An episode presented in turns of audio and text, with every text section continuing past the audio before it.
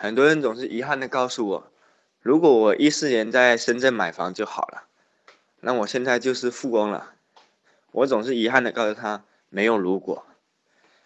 我们无法预测市场上的每一个节点，而且无法踏对每一个节点。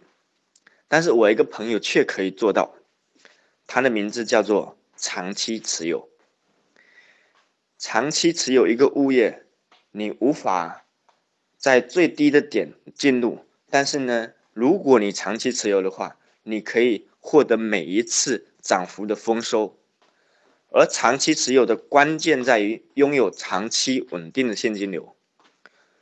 我们可以从别人的物业当中的租金增值部分来获得长期稳定的现金流，以维持我们长期持有自有的物业。